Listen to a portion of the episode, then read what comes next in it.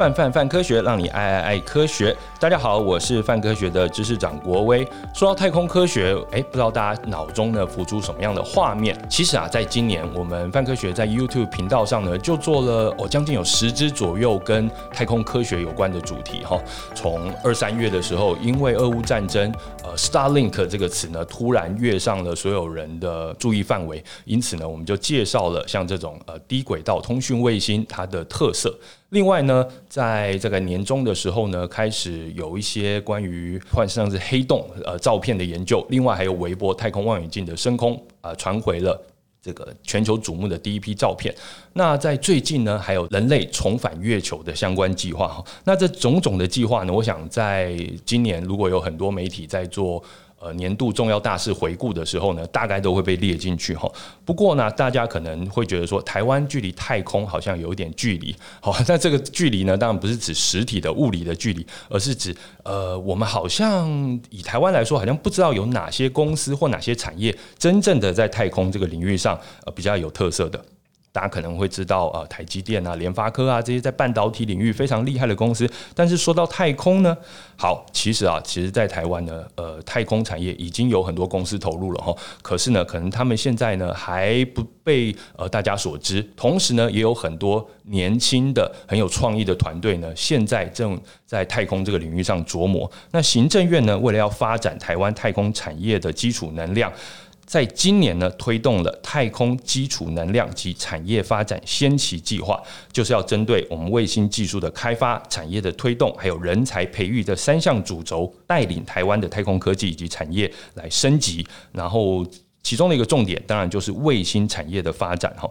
那为了要汇集台湾太空创新人才，还有技术能量呢，经济部工业局呢，在今年办理了首届的太空赛事，这个名字呢叫做 Run Space。太空创新无限挑战哈，那赛事呢是根据目前太空产业的发展脉动，来涵盖各个面向的主题，邀请现在就已经在太空产业耕耘的这些业者呢，以及打算投入这个产业的潜在的团队来进行互动跟交流，诶，挖掘一些新兴的人才，那也可以协助呃连接国内外的业者进一步合作。那今年的太空创新比赛呢，在呃。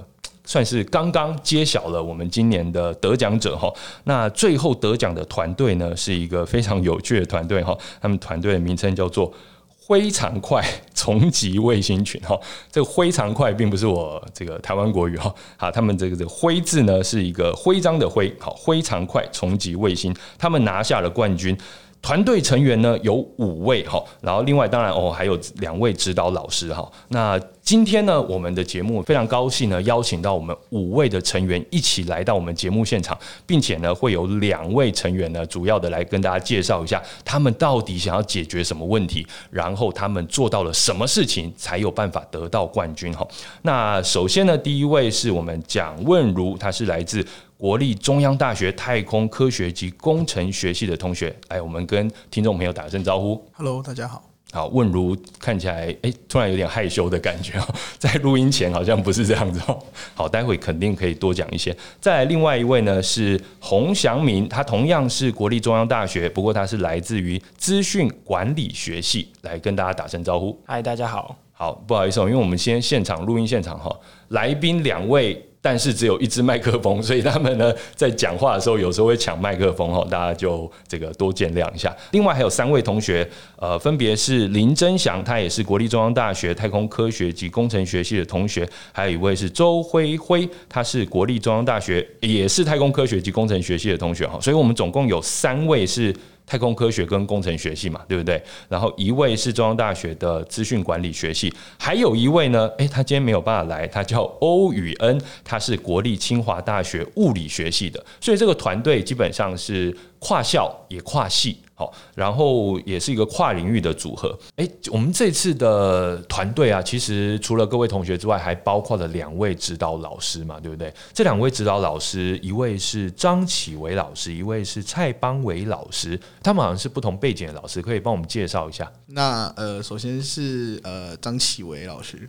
那张启维老师也，呃，其实如果大家有在接触太空产业的话，应该。都有听过他的名字。基本上他透过中央大学，然后呃发射飞鼠号卫星，我相信他应该在太空产业非常有名。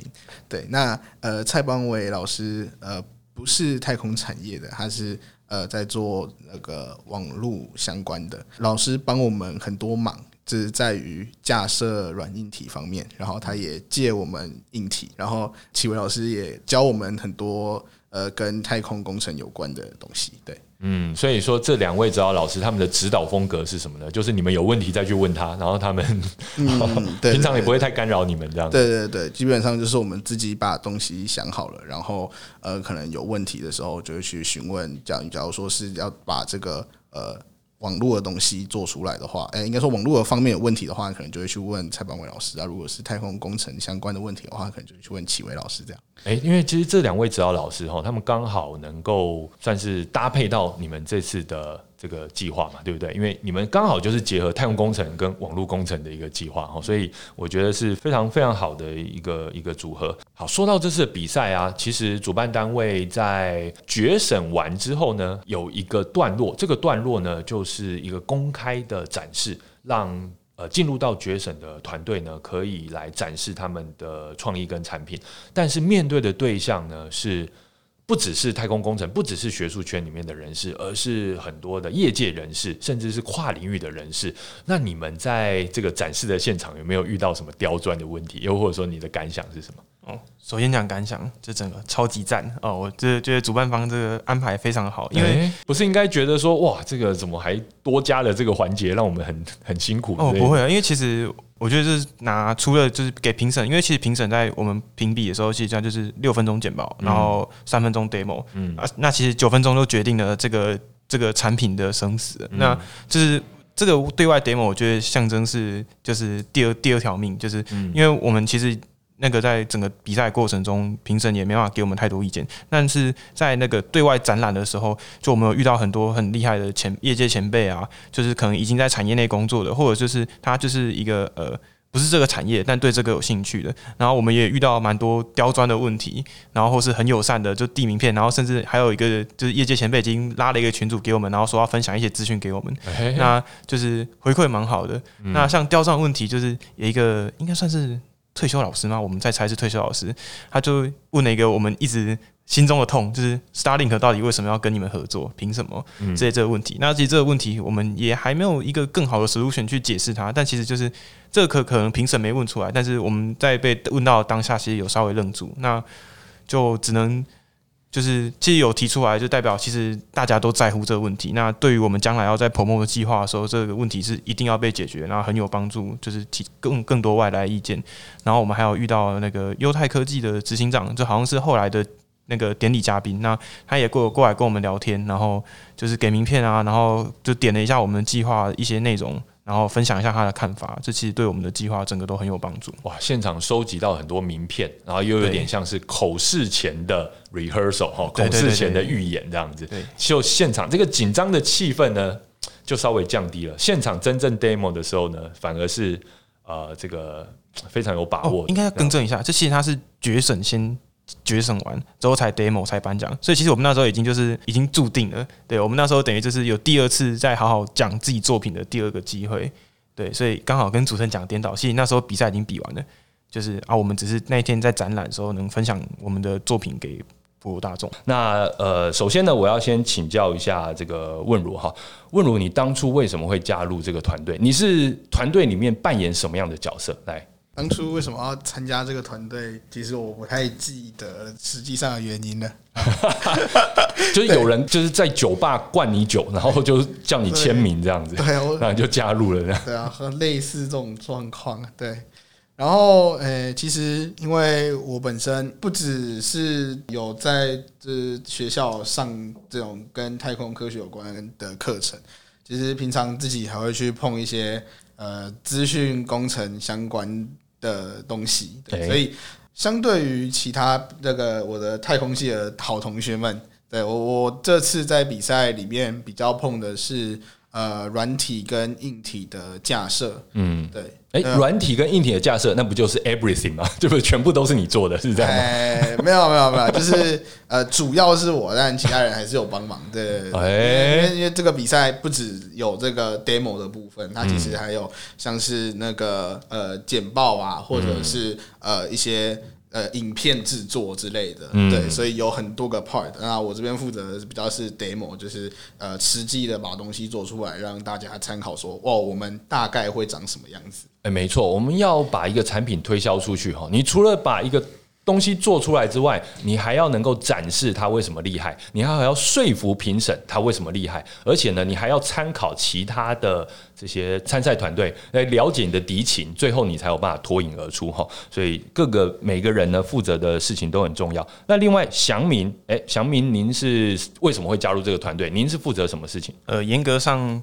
我算是被问如骗进来的，欸、就是当初在，所以你才是被灌酒的那一位。我们当初在某个宵夜局上面，他就说：“哎、欸，祥明，祥明，我们需要一个，这算商业竞赛。他说：“这我们需要一个懂那个商业会计啊一些东西的人，那你可以来帮忙吗？”然后我就我想说：“嗯，这还行，管理学院的嘛，这一定可以做到。”就进来的时候，他还跟我说：“哦，你还要帮我就是处理一下 code 啊，然后还有一些硬体的架设。”对啊，所以我这次在团队内的定位比较多是，呃，我大多是负责呃商业模型，然后比较偏商业的东西，然后再另外就是辅助一下问如资讯软硬体架设的部分，因为我本身也是对资讯工程比较有兴趣的同学，然后就我们之前也是在另外一个跟资讯有关的活动上面认识的。对，所以就是如果问如是 CTO 的话，我就是他旁边的打杂助理。哎呀，这千万不要这样讲，两位各司其职。因为其实刚才讲到商业模型这件事情非常重要，可不可以多跟我们介绍一下，为什么商业模型在这个比赛里面那么重要？是因为要做出一个真的能够卖的一个方案，是吗？呃，我觉得可以分两个部分来讲。就第一个部分的话，其实当初主办方他就把那个评分很大的重点有列出来，其中我印象中有二十 percent 就是对于商业可行性的部分。所以我们当初在就是比赛在规划的时候，我们就有针对这一点有特别去发力。那另外一点的话，因为它其实并不是一个纯技术的比赛，然后它其实是有一点希望说。有点像是在招募创投的感觉吗？然后，所以其实有一些对未来的规划还是重要的。然后要让就是评审可以看到这个计划不是就是一定只有砸大钱，然后不一定会有前景。那要把它能变现的地方点出来，然后把怎么获利的方法讲出来。我觉得是在呃，这是比赛也很重要的一个部分。嗯，这个 pitch 呢，好，我们可以说它就像一个创业的 pitch 嘛，创业的提案计划。它评分项目呢分成四大块。一块呢，就是刚才讲的商业可行性评估这一块就占了百分之二十嘛。另外，呃，理论跟技术的创新这一块占了百分之四十。还有，它要必须要能够解决实际的问题，问题应用与解决这个也占了百分之二十。再来呢，就是构想未来的影响力，这个也占了百分之二十。其实我认为哈，祥明。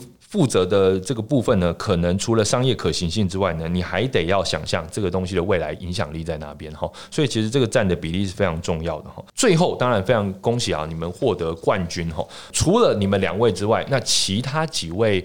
呃，我们团队里面的成员，他们又是各自负责哪些事情呢？可不可以帮我们介绍一下？呃，那我就一一来，就是让没有算法出生的同学也能跳入这个 podcast。那呃，真祥的部分，它主要是因为我们在 demo 的时候，其实有提到，就是呃一些卫星在轨道上的运动的状况，因为我们想要做的是跟通联有关的，跟什么有关？卫星通联。卫星通联，没错哦，因为我刚才听到跟通灵有关，哦哦，哎，想说哇，已经这个已经可以做到这件事情了。如果我们能做出跟通灵有关的，这估计奖金应该不止二十万。对，应该是烧冥纸给你，不不不不不，好，对啊，就是因为我们其实有做一支影片，是在 demo 说卫星如何在轨道上就是运动的，因为我们做的主题是有关卫星跟卫星沟通，还有卫星跟地面沟通。嗯，那那个真祥他主要做很多部分，就是在跑那个卫星的轨道模拟。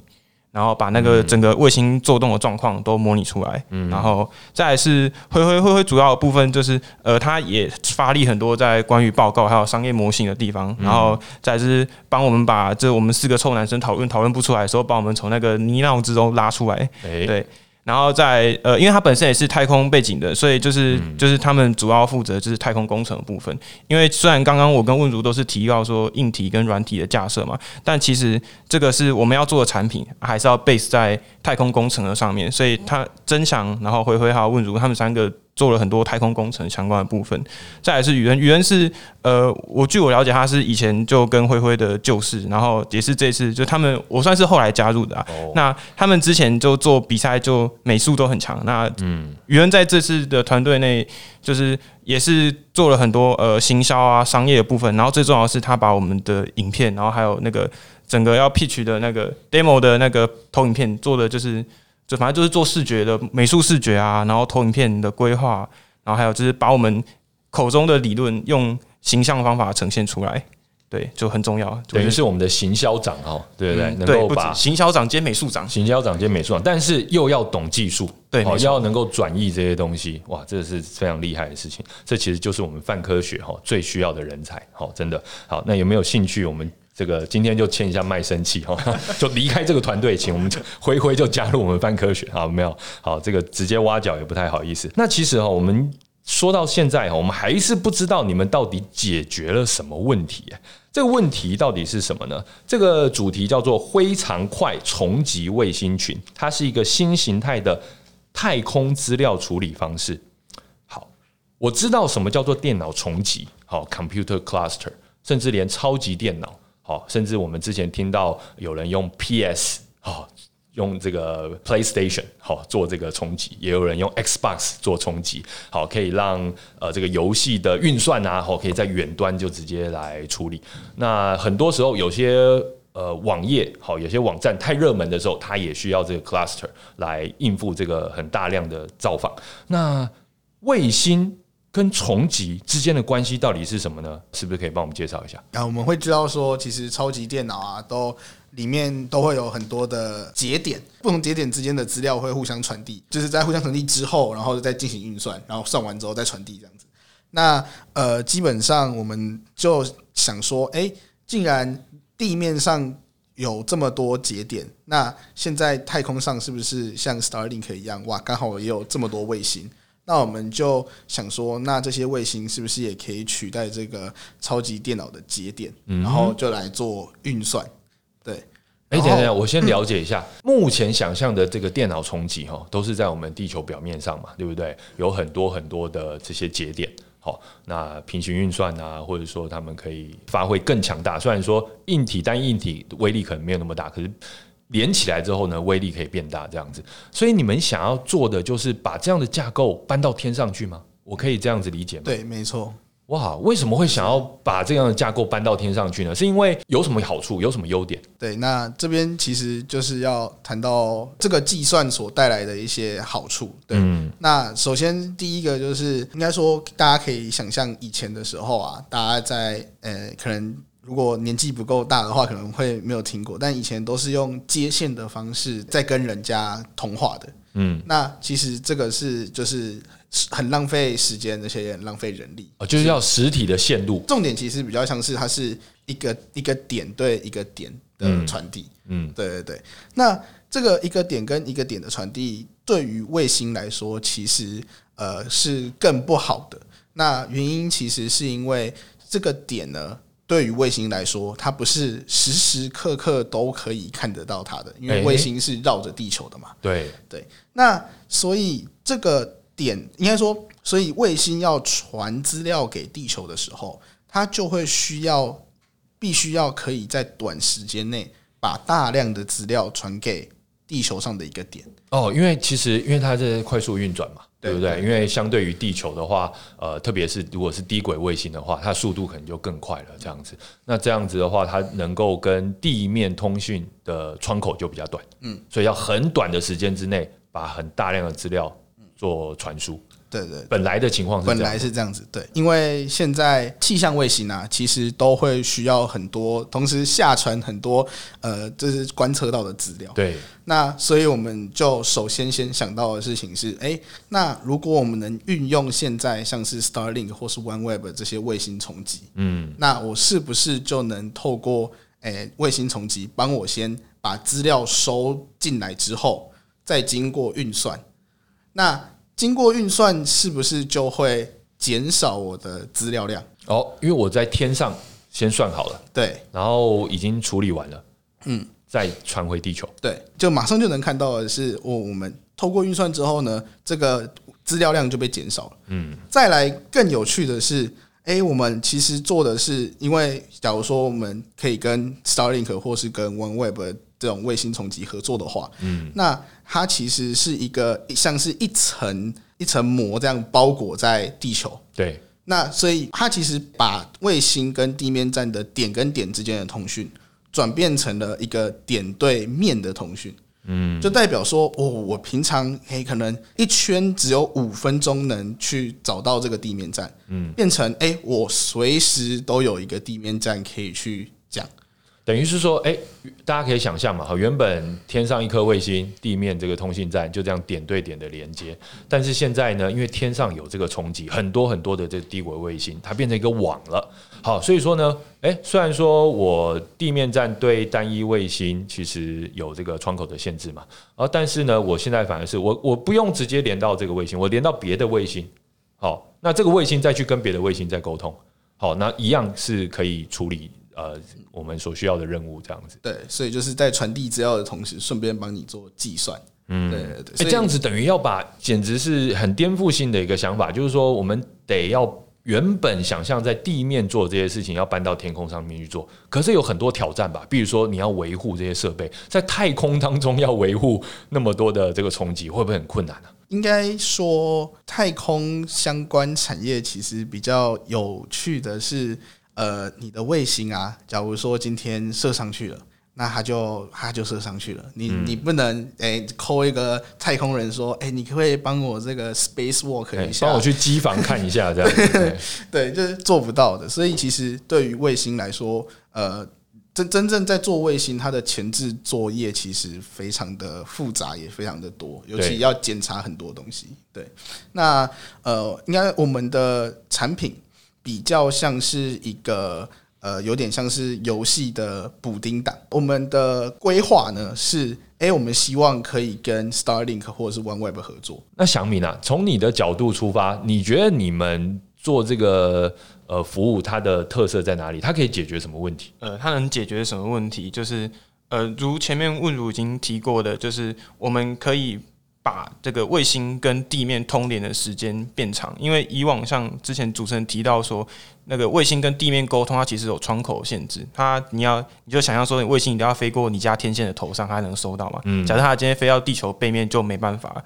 但我们今天在卫星跟地球中间架了一个呃中继站，那它就无时无刻都能跟中继站沟通。那中继站它在透过卫星。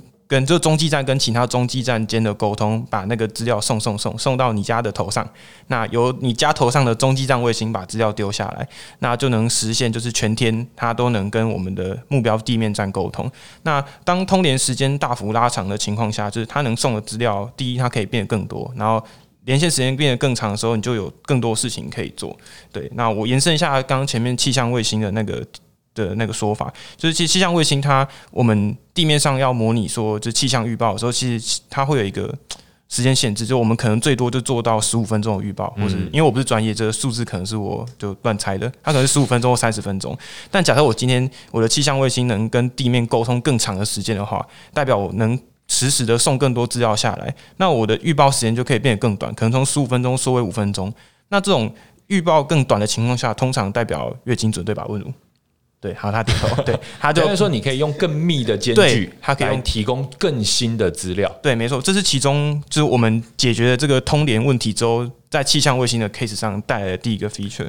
对，那这是就是通联的部分，然后再来就是呃，我们回到那个卫星通联的方法，因为这个点对面的方式就是卫星能那个长时间的跟地面通联嘛，那其实我们可以就是用一个简单一点的方法讲，就是。以前就是我们卫星跟卫星之间就是点对点的沟通嘛。那我们现在想要做的事情，就是在卫星中盖一个中华电信。嗯，对，我们人拿着手机到处，只要能收到讯号，就能跟别人上网或者打电话给他嘛。嗯，那我们就是要把这个应用场景搬到太空中，让我的卫星就是诶人类 A，然后它能随时跟我的地面站人类 B 沟通。那中间我们就是它的中华电信，它能实时的把资料透过我们的呃重集来做沟通。嗯，对，没错。哎，可那我可不可以跳痛问一下哈？那反过来，如果我们是在地面有很多的接收站，它可以随时的对到卫星，这样是不是也可以解决这样的问题？好主持人这个想法就是非常棒。但是你地面上假设你要，我假设说一个卫星的接收站的接收范围是一百二十度好了，哦、那我要涵盖三百六十度，那我可能就是要把地球，你想象把蛋糕切成三等份，然后那三三刀的位置都要放基地面站好了，那那三个站不一定都在你的国家内。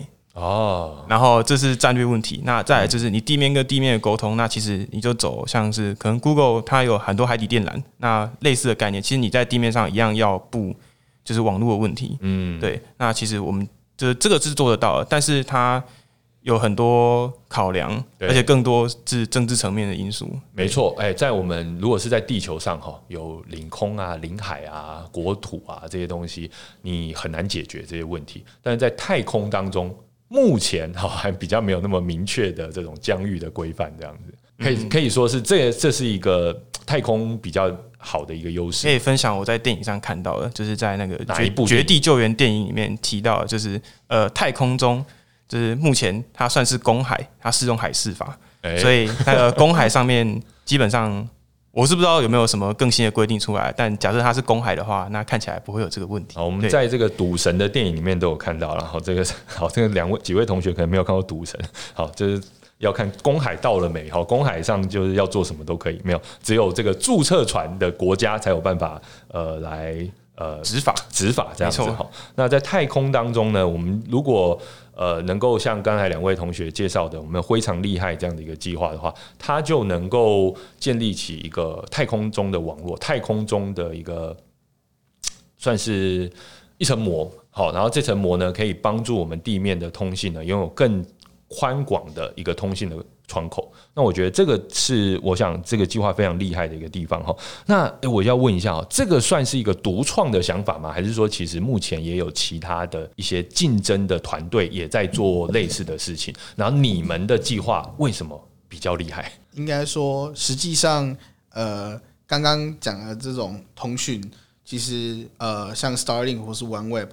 都有在做，但是他们在做的是地面跟地面，就比较像是假如说我今天在台湾，那我要去跟美国的人做沟通，那我就会从地面打。呃，打打，我要传给他的资讯上去，然后再透过他的卫星群到美国那里再下来。嗯，那所以我们跟这个 Starlink 比较不一样的就是两个地方嘛。第一个是我们不是人对人嘛，我们是呃卫星对需求的地面站。嗯，再来是我们在透过他们的沟通，应该说我们还会在他们沟通的时候，顺便帮他们把他们要的资料先算完。对，所以这是两个比较跟其他人不一样的地方。了解。诶，那如果要把这些资料先算完，这代表这些卫星它需要有一些特制的规格吗？还是说，其实呃，比如说我们想说用 Starlink 它的卫星网络，又或者是 OneWeb 的卫星网络，可是如果说它需要一些特殊的规格的话，是不是等于说得得要我们自己发射卫星才有办法做到这件事情呢？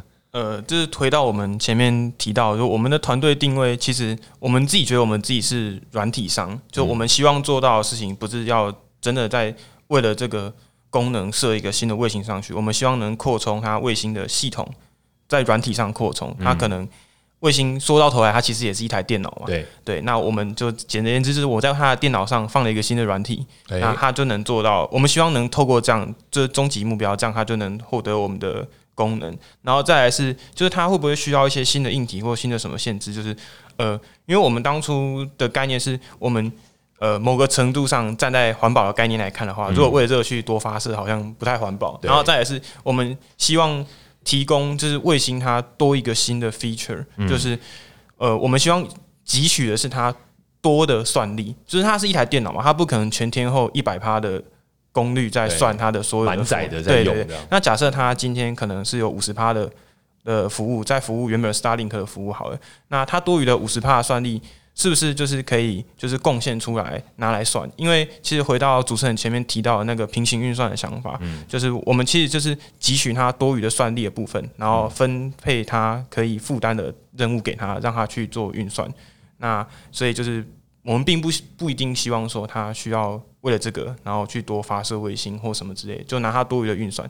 其实，在拿一个更简单的概念来看的话，就是大家都知道嘛，就是这这么这么这几年来，就是挖矿很红哦。那其实区块链对，其实对区块链它概念就是，其实它也是把你的电脑上的算力捐出来，然后做一些很复杂的数学运算嘛，然后可以拿到就是那个你你我们要的那个币，这个代币。对，没错。那其实这个概念有点像借那边过来看的话，就是我也是把卫星上的算力贡献出来，嗯，然后它只是来分担了一下我们可能是科学计算啊，或是其他就是要运算的的问题来做这件事情。那就是可以达到类似的概念哦，所以呃，就像呃，会不会有人就是在太空挖矿这样？这样有很会会比较经济吗？还是说是非常浪费的一件事情？你的猜应该是蛮浪费的，还 是蛮浪费的哦。因为你要把资料，我们主要想服务的客户是另一颗卫星，嗯，对啊。当然你地面上要送上来，如果你把它当成一座很强的电脑来看的话，那没话讲。其实只要 business is business 嘛，你钱付的够多，嗯、那对于公司来讲，那肯定没有问题。好，就是要这个，如果想要抢这个第一个在太空挖矿，而且是挖比特币的矿，不是那种小行星的真实矿产哦，真的在太空挖矿的，好，第一个业者的话，好，可以试试看做这件事情。但总而言之呢，我认为，呃，我们非常厉害这个团队，他之所以能够胜出，应该就是因为它的商业上是非常可行的，而且它是。应该说是立即可用的，而且它甚至可能会成为一个通例，也就是说，这样子一个模式，在未来不管是 OneWeb 或 Starlink 或是其他的这些呃卫星冲击，它可能都会呃用用同样的模式来运用它其他剩余出来的算力。我可以这样去预测吗？我觉得可以吗？诶、欸，应该是可以的，因为其实我们因为你们提出的是是一个非常可行的 idea 嘛，嗯、对啊，那我听起来都觉得说，诶、欸，对啊，为什么不这么做呢？对不对？就其实我们就是我们希望我们就是那个发现蓝海的那个人，就是看到说，哎，大家都没想到，然后我们提出这个 solution。我想要是多补充一点，就是因为我想扣合到原本那个大会方给的那个评分项目，就是它其实二十趴是问题应用与解决嘛。我们前面提的都是解决现在已知的问题，就是就是气象卫星没办法通联太久嘛。嗯。那其实我们提出它对未来的构想。我觉得就我很想分享，我觉得很强的一点，就是因为其实一八年的时候，欧盟有提出说要把 data center 射到太空中，然后而且这个东西在今年十一月初的时候，欧盟已经有委托商业公司去评估，然后有着手要做这件事情了。嗯那其实当今天把那个制药中心你设上去之后，就是你的运算需求这这个痛点会更浮现出来。嗯因为这个要谈回到我们解决的问题的概念，就是因为。我们今天降低它的通讯成本之后，那个卫星它就不用一次跟地面上沟通很大的资料，然后而且要就是直接从很高的地方打下来，它可以先送到中间那一层比较近的地方。那这样它呃，我外行人我的理解就是呃，第一个看到是它这样可以比较省电，然后再来是我们就可以降低它卫星的那个卫星工程在设计上的门槛，因为就。主持人可以想象啊，就是你卫星，它不是说今天电不够，我就到旁边找一个一百亿的插座插上去就继续用。它其实它就是有一个硬体上的困难点跟限制。那今天你把那个资料中心送上去，那可以可想而知，这个资料中心肯定是非常耗电。对，那我们可以帮他分担他计算的部分，就他它可以变成是一个很像你家的 NAS 就好了。它你你不会在你家 NAS 上面算一些很很强很需要很。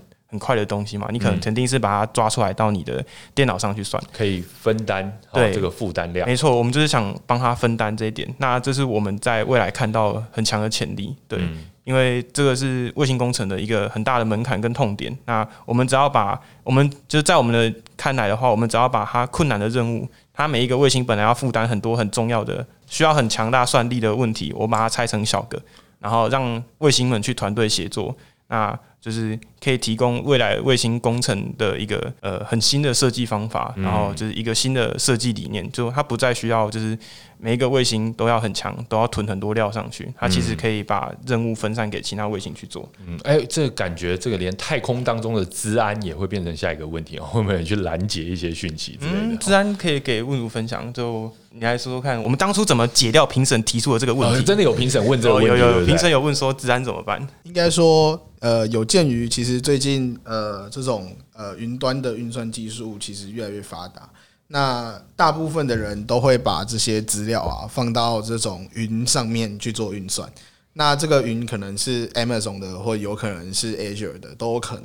那其实大部分的人都有，应该说大部分的公司都有提出一个蛮有趣的演算法，它其实是把你原始的资料做了一些线性的转换之后，那用这个线性转换之后的资料做计算，因为呃转换之后的资料就已经不是原始的资料了。嗯，应该说这个线性转换并不会破坏它资料的一些关联性，所以你做完资料之后，可以再拿去用另外一个方程式去做，好像是加密的，对对对对，它会有点像加密。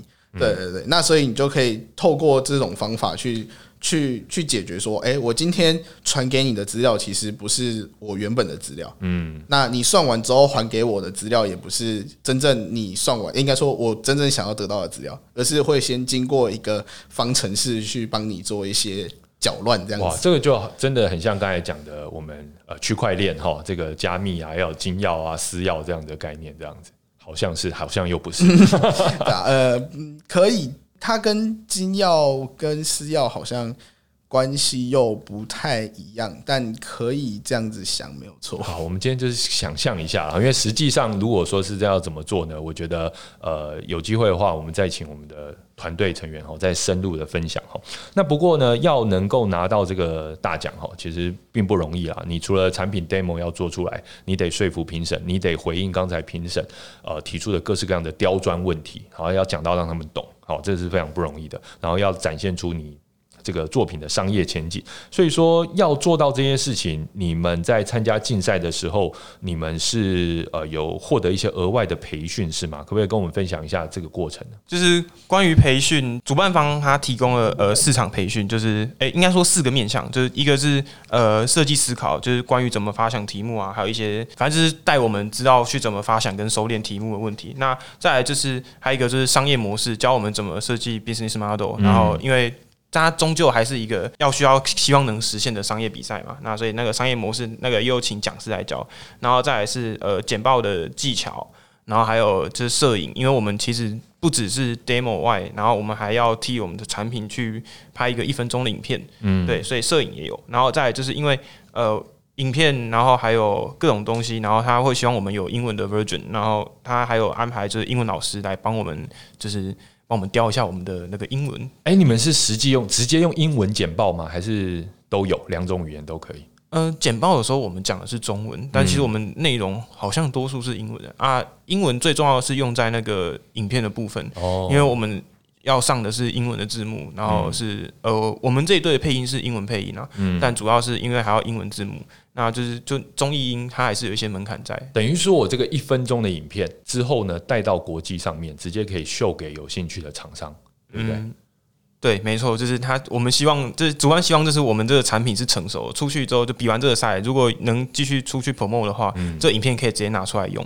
对啊，对，我直接 email 给 Elon Musk，对不对？他说你有没有兴趣？Are you interested in our 投资我？拜托投资我们，please。然后用英文这样子，好，用你直接 Twitter 他就好了，对不对？好，现在他都直接 at 他，他应该就看得到。他这一直在 Twitter 上回他的讯息，哦，真的非常认真的一个老板。所以他就提供了这些课程给就是我们来参加的团队。嗯，哎，有没有哪？些课程是你们觉得特别困难的？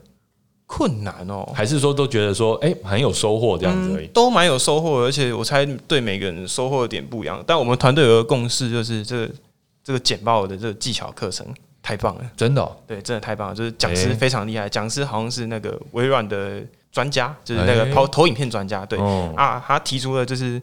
所以 PTT 大神的概念、欸、哦，对对，应该不是 PTT 是 PPT，哎、欸，对 PPT 大神就是我们在台下就是跪着看那种，哇，太厉害了，对，就是他提出了很多很就是很精准、很精确，然后我们可能一直以来都不知道或是可能忽略的问题，因为就在我们学生我们在校园内，其实多数老师去做简报，我们可能最常看到的问题就是老师叫你上去报 paper，嗯，那这都是比较偏学术，然后而且是那个。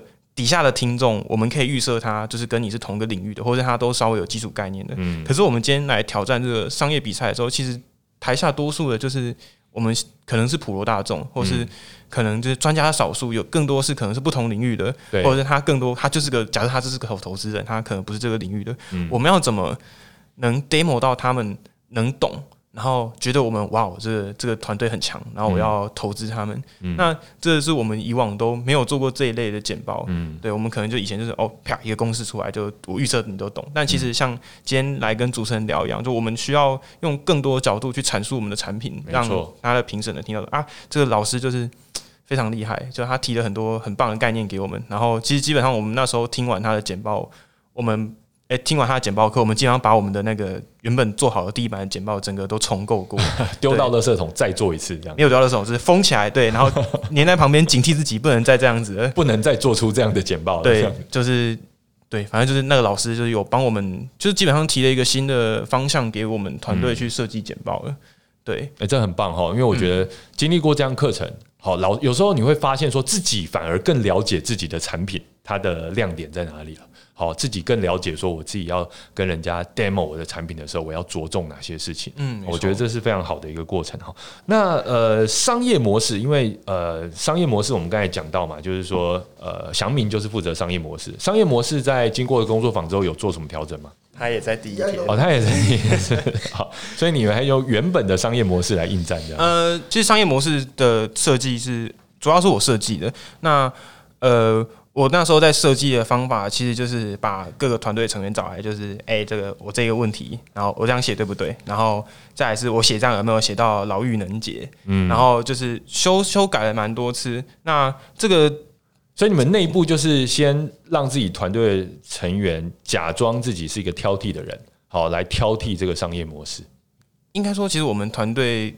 在互相给评价的时候，都还蛮犀利的，所以真的、哦，对对，就我觉得是好事。有有都有打起来吗？哎、欸，没有打起来，因为都在 Google Meet，可能估计很想揍一幕啦。对，应该但没应该没有发生。其实就是呃，因为我我刚好就不是太空工程背景的那位同学。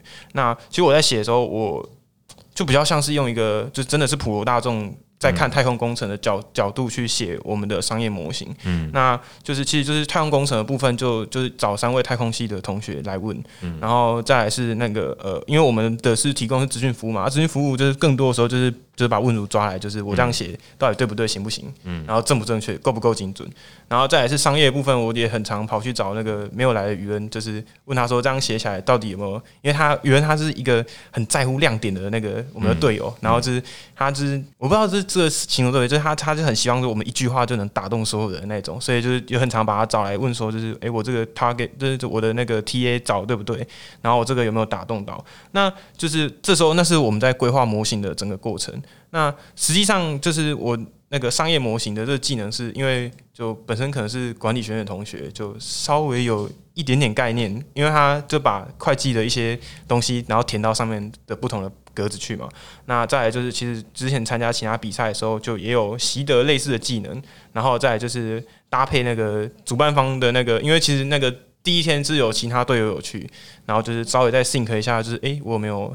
其他有误区或盲点的哦，就是说，比如说，呃，我提出这个商业计划，我可能什么资产负债表啊，或者说支出啊，什么前三年的要先规划出来。呃，没有到这么的精细，但其实就是主要是我们我们有提出一个收益方程式，对，然后那就有花了一些功夫在想说这个到底可不可行。嗯，对。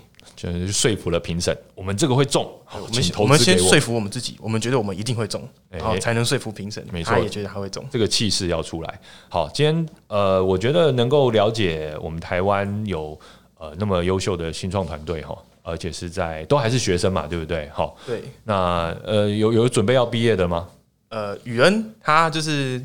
准备要毕业，宇恩准备要毕业，对，我们剩下都是大三的同学。OK，所以说其实大各位都还是大学同学，但是就有办法做出这样一个令人惊艳的计划，而且得到了冠军。你们总共花多少时间打磨这个计划？还是说这个计划已经在呃某个人的脑子里面已经这个存在二十年了，然后只是现在一次把它爆发出来之类的？这刚好可以分享一下，就是这个主题就很那个那时候很多来看展的那个民众，还有一些就是。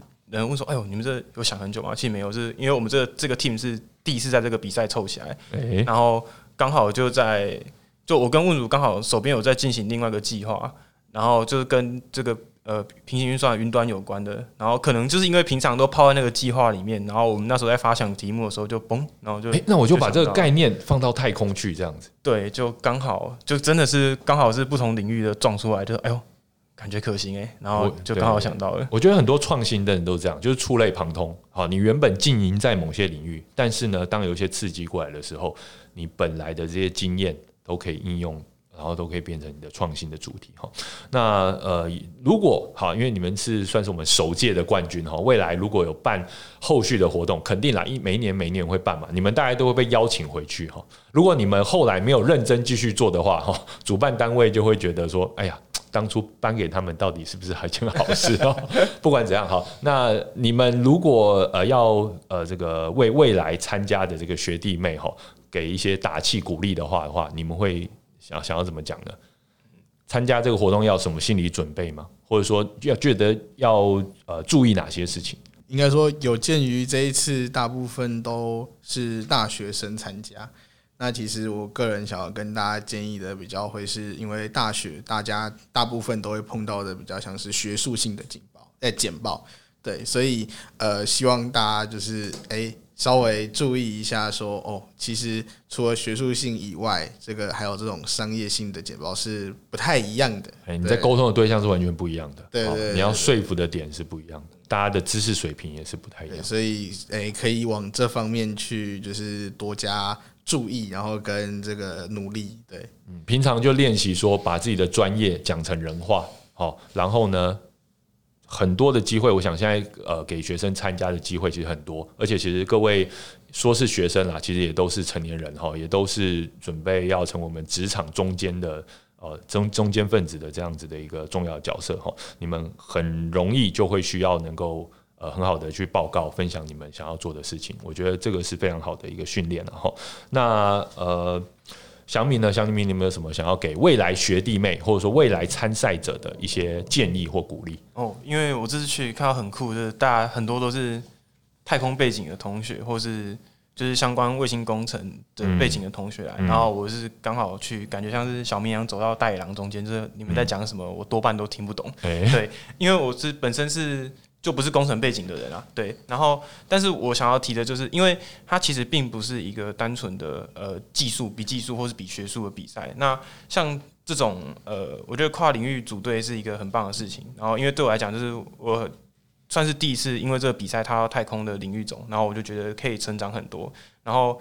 就老王卖瓜一下，我觉得我贡献就是有有有打动，可能有打动到评审，然后所以就是我觉得就是如果团队在找人的时候，真的可以多找一些不同领域的，因为有时候就是整队都是同一个圈圈的人的话，其实你就会被困在那个圈圈内走不出去。嗯，对啊，因为其实像我一开始在跟他们跟团队讨论的时候，我就是听不懂，就是听不懂，就是你要讲到我懂，然后我在讲我们在讲我跟问主在讲资讯的东西，可能别人听不懂，我们要想办法解释到团队能懂。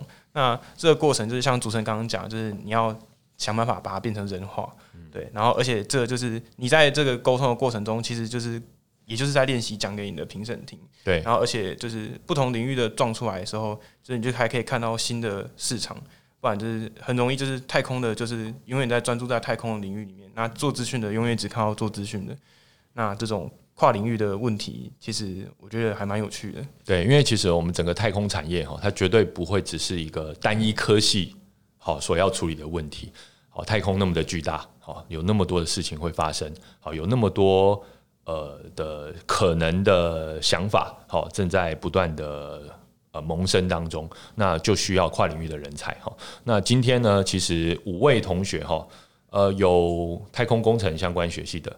也有资讯学系的，然后也有物理系的，但是呢，也都有各自的一些专长，包括了设计啊、美术啊、简报啊、沟通啊、好制作啊、商业规划啊，这些也都是呃在太空产业。如果你真的想要打造一个可行的产品、可行的服务的话，你必须要具备的能力。好，那我想问一下，好，那。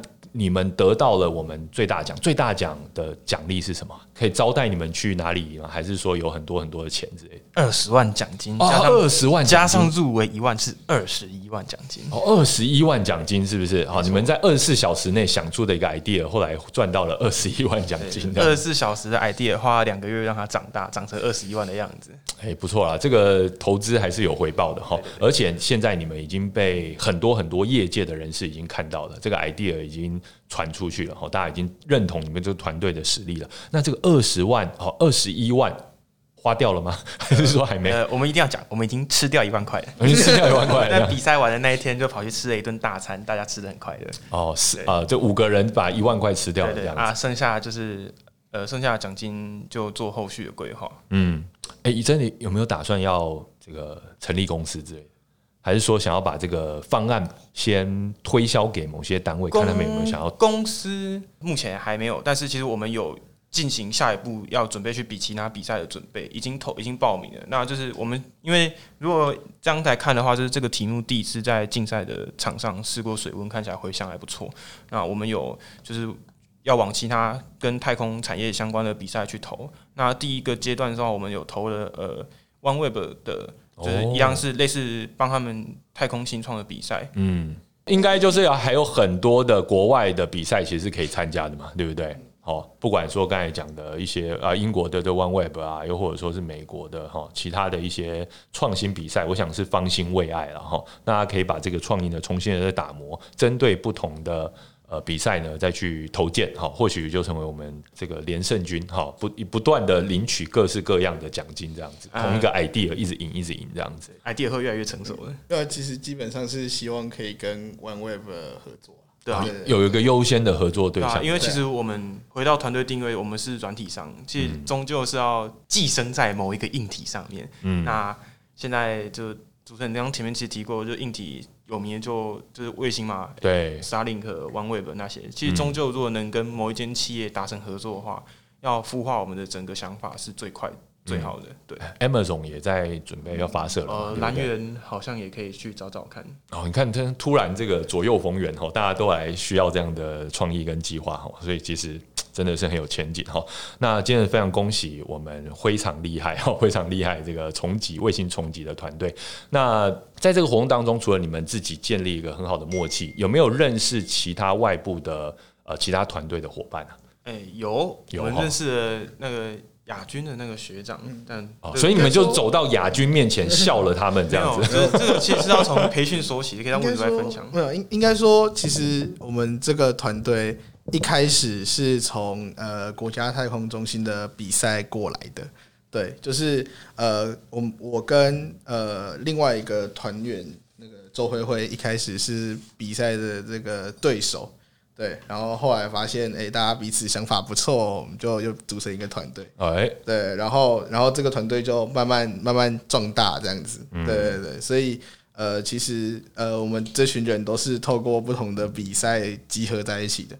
那这一次的比赛呢，也有遇到几个很有趣的呃同伴，对，嗯、那就是像呃那个呃亚军，那呃其实我们在他们还应该说在得名之前就已经认识他们了，因为我们跟他们的呃就是有聊天，那个时候那个工作坊那有做团队的交流，那、嗯、我们交流的蛮有心得的，所以、嗯、所以其实，在那个工作坊结束的时候，还还还还在这个其他地方又聊了很久，这样子。OK，简单来说，经过这场战争之后，现在已经化敌为友了哈，未来可以持续，可能甚至可以合作一下，好的，一起来攻克其他的国际的比赛，这样子、嗯。对啊，对对对。哎、欸，好，我觉得这也是非常好的，我们还是可以组成台湾队，哈，一起来来打这个国际赛，把我们这些创意呢，呃，真的是呃落实在我们真正的太空产业里面。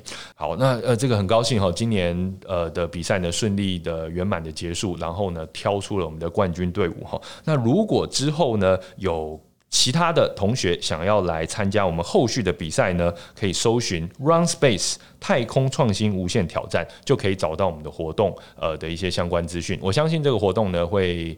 呃，每一年的持续举办，来培育更多的人才，来连接产业的各个环节。那经过这样的活动呢，我觉得展现出来的一个活力哈，以及让大家觉得说这个产业是真实存在的。台湾跟太空的距离呢，其实没有那么远，而且我们现在拥有的一些优势呢，也真的是可以应用在太空产业当中的哈。我觉得这是一个非常棒的事情。那就请大家呃，赶快去搜寻 Run Space 太空创新无限挑战喽。今天非常感谢呃两位同学以及呃没有出生的几位同学哈，一起来呃到我们的现场跟大家分享。那我们今天节目就到这边为止。如果说您对于我们呃团队的作品呢，还有更多的想法呢，就欢迎搜寻我们 Run Space，然后呢也可以去搜寻呃这个非常厉害卫星重击的计划，来了解他们到底做了什么事情，让评审如此的惊艳。那今天的节目就到这边结束喽，拜拜。